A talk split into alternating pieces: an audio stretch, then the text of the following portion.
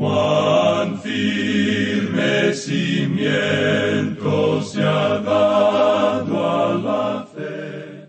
A través de la Biblia, un análisis de la Biblia libro por libro que le ayudará a crecer espiritualmente. Estos estudios fueron diseñados por el doctor J. Vernon McGee. Acompáñenos en este fascinante recorrido a través de la Biblia. La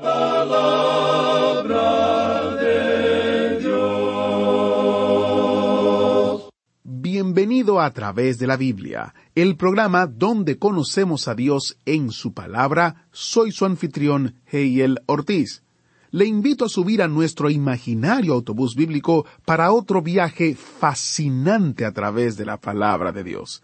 Hoy estamos en el primer libro de Reyes, capítulos 19 y 21, y estamos aprendiendo y conociendo la vida del profeta Elías. Iniciamos en oración. Padre eterno, qué bueno es conocer a esos hombres y mujeres que tú usaste para tu gloria, que nos ayudan a entender cómo debemos ser en nuestro día a día. Usa el estudio de hoy. En el nombre de Jesús oramos. Amén. Con nosotros, nuestro maestro Samuel Montoya y el estudio de hoy. Continuamos hoy estudiando el capítulo 19 del primer libro de Reyes.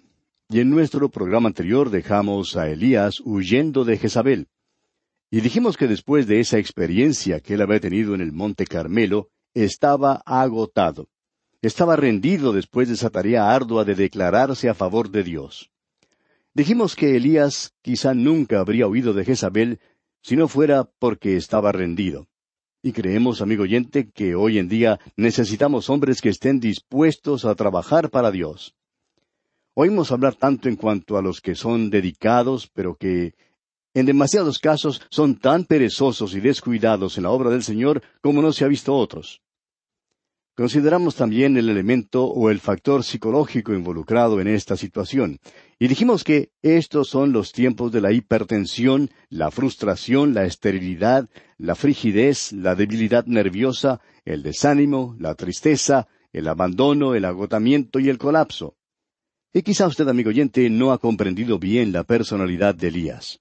Era fuerte, era hombre de mucho ánimo, Tenía un exterior áspero, pero en su interior era un hombre muy sensible, era un hombre dominado por sus emociones. Y por eso pudo ir desde un estado de alegría a uno de desaliento. Poseía las sensibilidades más finas, gustaba de lo artístico y de lo estético. Su naturaleza era emocional e hizo cosas que eran emotivas. Quizás sufrió, como dicen los psicólogos, de una psicosis maníaco-depresiva.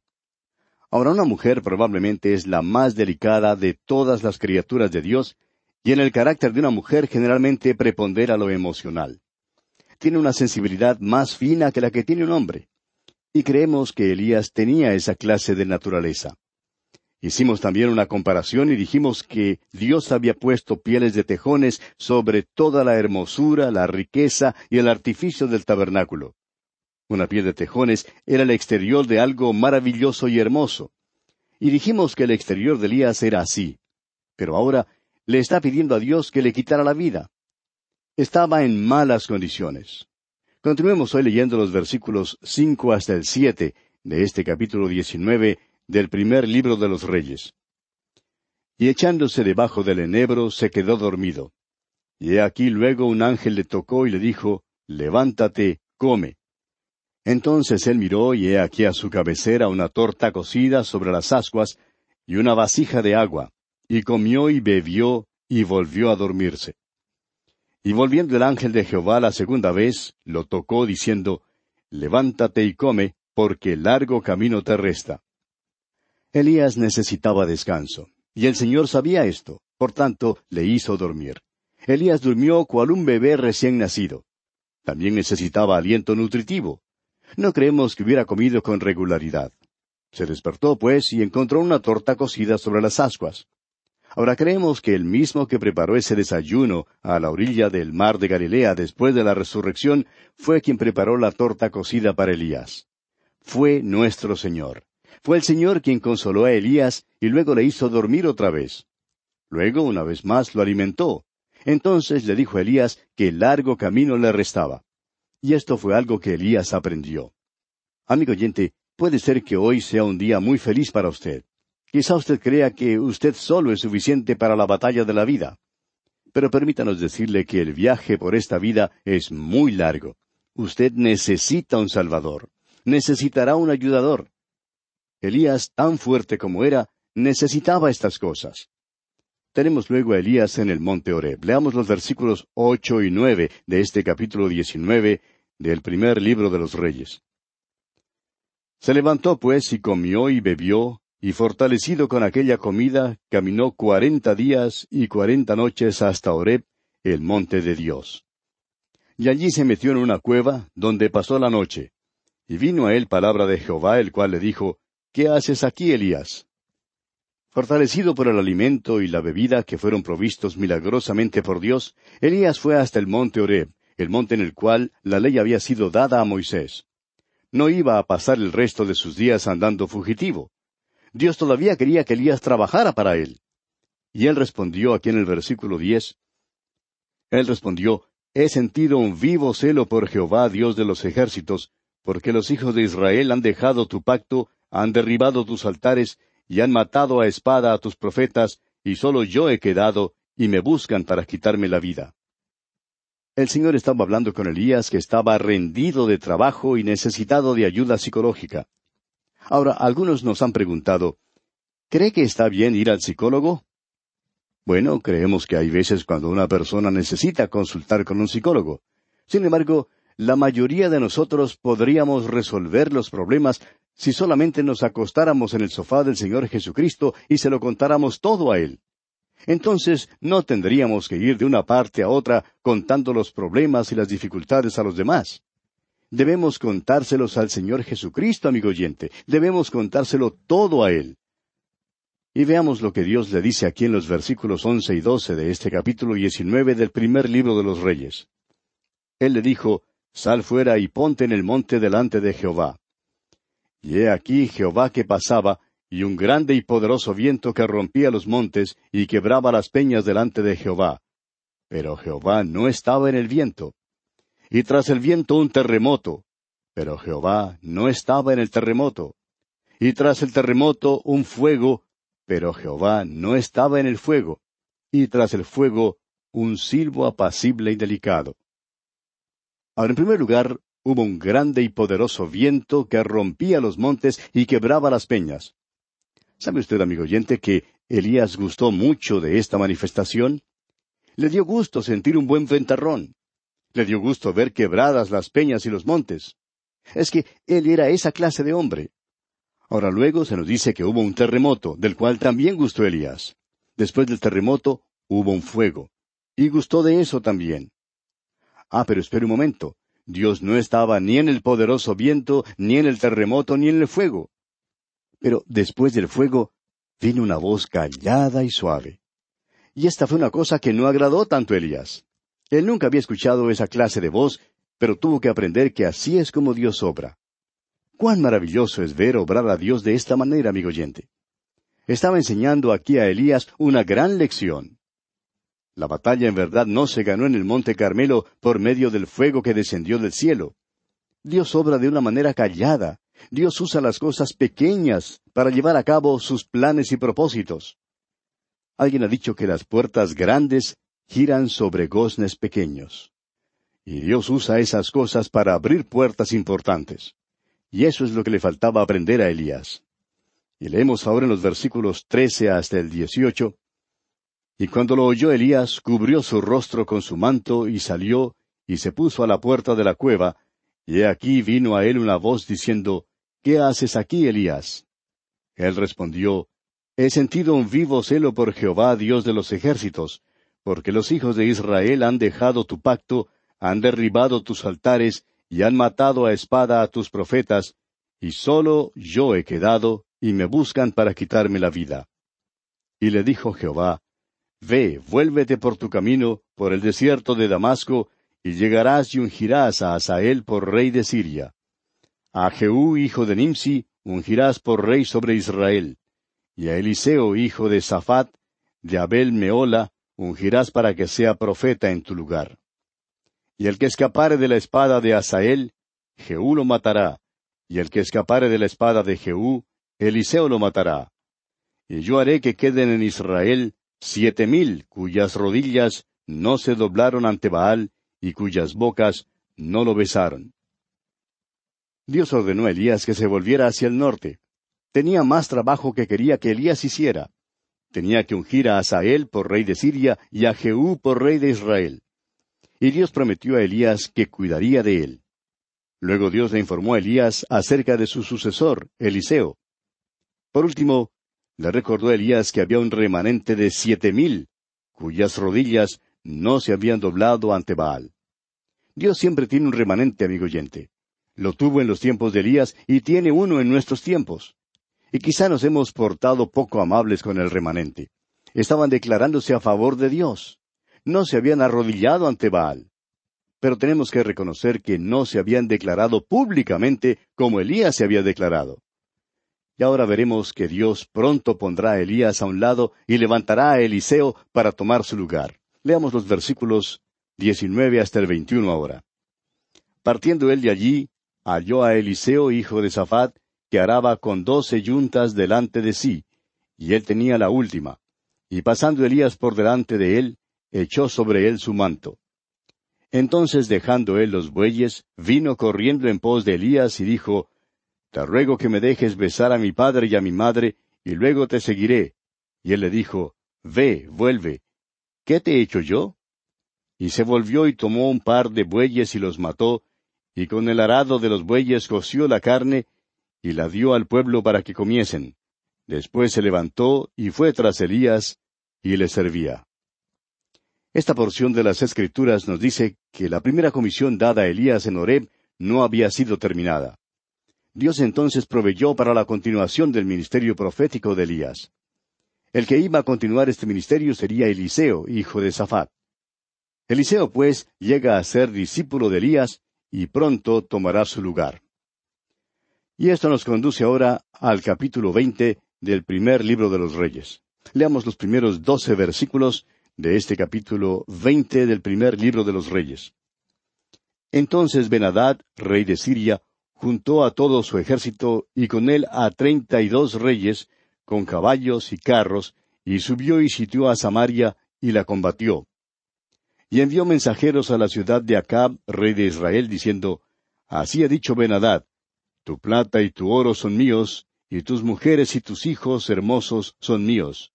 Y el rey de Israel respondió y dijo, Como tú dices, rey señor mío, yo soy tuyo y todo lo que tengo.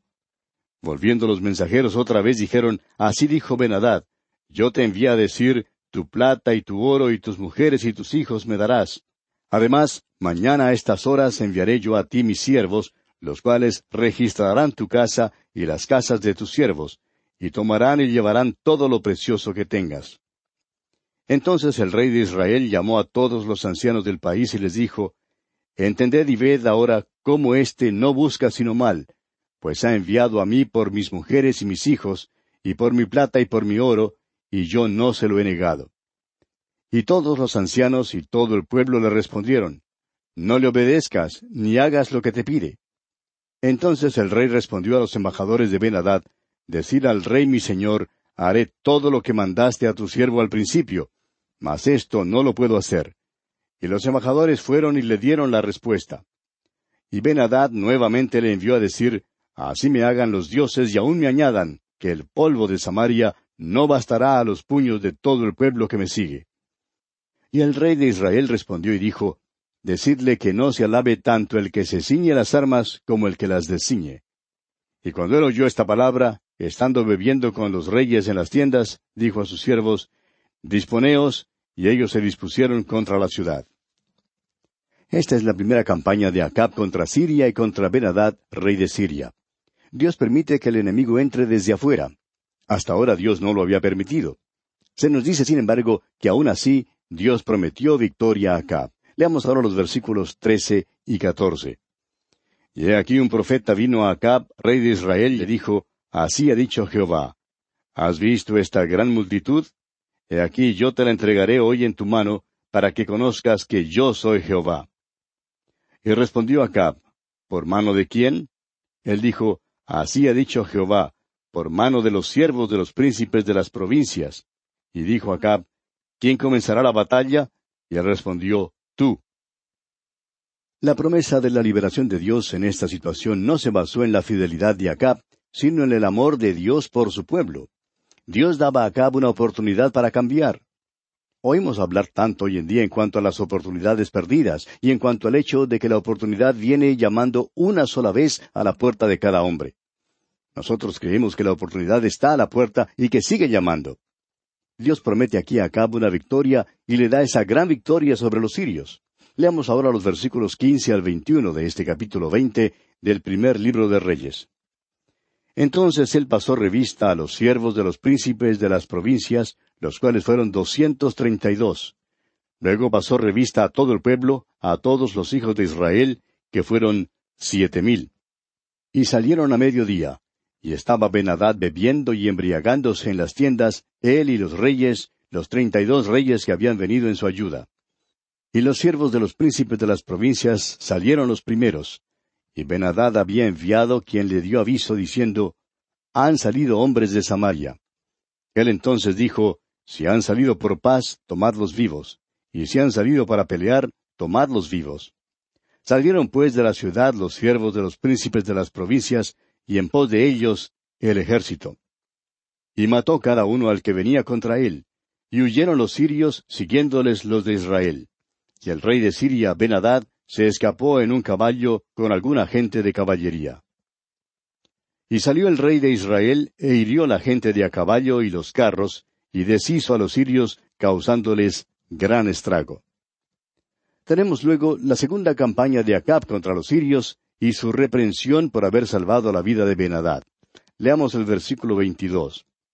Luego vino el profeta al rey de Israel y le dijo, Ve, fortalécete, y considera y mira lo que hagas, porque pasado un año el rey de Siria vendrá contra ti. Dios estaba diciéndole a Acab, Te he dado una victoria, pero ten cuidado y no vuelvas a la adoración de Baal. Te he demostrado que soy tu Dios, el Dios vivo. Luego se nos dice que el rey de Siria nuevamente los iba a atacar, o sea que no había llegado todavía el fin del conflicto. Benadad renovaría sus esfuerzos para derrotar a Israel. Leamos los versículos 23 hasta el 28 ahora. Y los siervos del rey de Siria le dijeron, Sus dioses son dioses de los montes, por eso nos han vencido, mas si peleáramos con ellos en la llanura, se verá si no los venceremos. Haz pues así, saca a los reyes cada uno de su puesto y pon capitanes en lugar de ellos. Y tú fórmate otro ejército como el ejército que perdiste, caballo por caballo y carro por carro. Luego pelearemos con ellos en campo raso, y veremos si no los vencemos. Y él les dio oído, y lo hizo así.